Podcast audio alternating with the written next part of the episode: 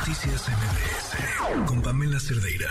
Ya les habíamos comentado, les habíamos adelantado algo acerca de esta historia en donde se denunció abuso sexual en el penal de Puente Grande a custodias. Eh, muchas cosas han pasado desde esta denuncia, entre ellas la Comisión de Derechos Humanos, la estatal, eh, envió una recomendación de remover a los funcionarios que estaban justamente señalados. Eh, hace unos momentos les comentábamos que se habían removido a estos funcionarios. Pues le agradezco mucho a Juan Manuel Mercado, presidente de la Organización Nacional de los Derechos Humanos y Laborales de los Policías en México, que nos acompaña en la línea. Juan Manuel, ¿cómo estás? Buenas noches. Buenas noches, muchas gracias por la atención a ti y a tu público. Juan Manuel, han pasado muchas cosas desde que ustedes dieron a conocer estas denuncias. Eh, bueno, justamente, más bien estos hechos, eh, esto, esta última respuesta a la recomendación de la Comisión Estatal de Derechos Humanos, una respuesta eh, también muy, muy desafortunada por parte del gobernador, ¿no? Sí, la verdad es increíble. Nosotros, fíjate lo que pasó, ya teatro público, ¿no?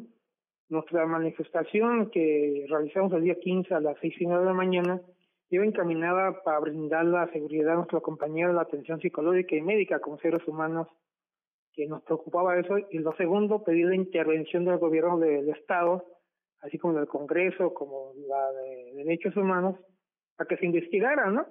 Es una petición ciudadana, si lo quieren ver de esa manera. Pero el gobernador, alguien lo malinformó,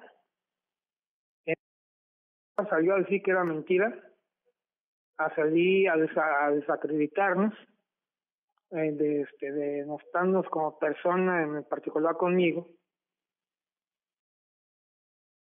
Y nos sorprendió todo eso, ¿por qué el gobernador está actuando de esa manera? Claro. eso sí nos llamó la atención, como le dijimos a sus asesores, nosotros eh, presentamos una demanda ya penal o delito contra nuestra dignidad como persona, ¿no? Él como gobernador no puede expresarse de un ciudadano de esa manera, sin tener las pruebas, ¿no? Ahora, básicamente eh, argumentaba que no había denuncias, ¿no? Ahora, para que tú y tu público lo visualicen, si nosotros, no porque pedimos la intervención del gobernador, nos trata de esa manera, fue su respuesta, a ver, investigar, fue su respuesta, y aparte nos comenzaron a amenazar de muerte. Ahora visualiza a una persona que fue objeto de una violencia de esta naturaleza, que la propia institución lo permitió y, están traumatizadas, todavía las, amenazan de muerte a ellas y su familia si denuncian. ¿Qué haga pasado si hubiera, si ellas hubieran denunciado? o les hubieran cumplido las amenazas. O sea, visualiza, no estamos en un, el Estado no nos brinda esa seguridad que como ciudadanos si hemos agredido, podemos ir a confiar en ellos, a denunciar lo que nos está pasando para que nos defiendan, nos protejan, ¿no?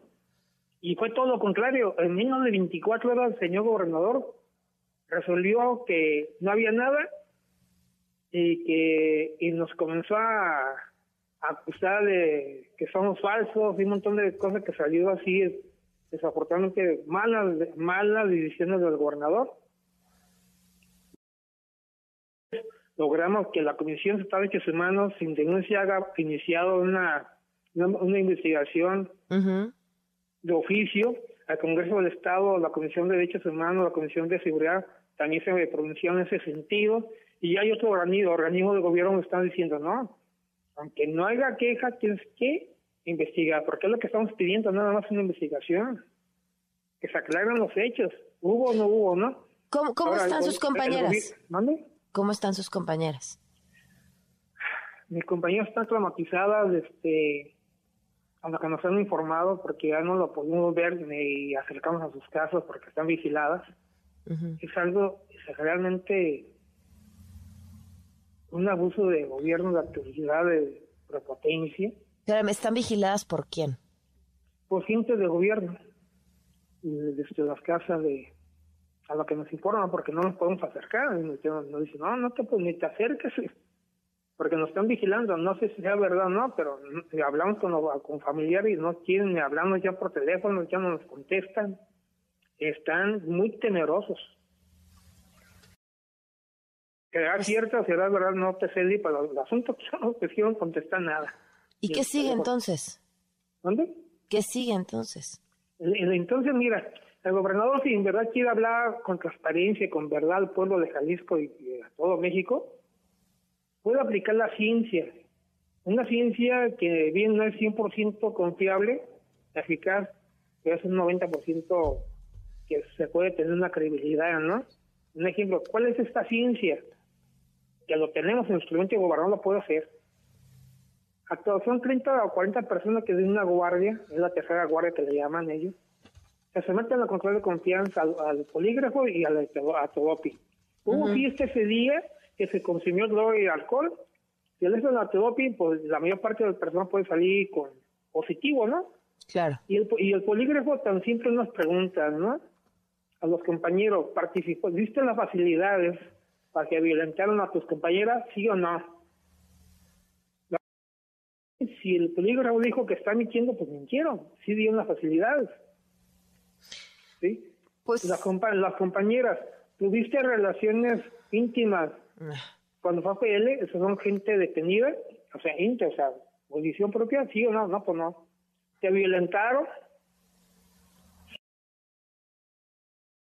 Las hacen los polígrafos, tú o tu gente no sabía, así no, no hay forma de discutir, nomás sí o no. ¿Sí? ¿Te amenazaron de muerte, sí o no? Ya tenemos las compañeras identificadas, ya, ya las cambiaron de Pues Juan Manuel, te agradezco mucho que nos hayas tomado la llamada y sigamos hablando para ver cómo avanza esta historia. Muchísimas gracias. Gracias, cuídate, Noticias MBS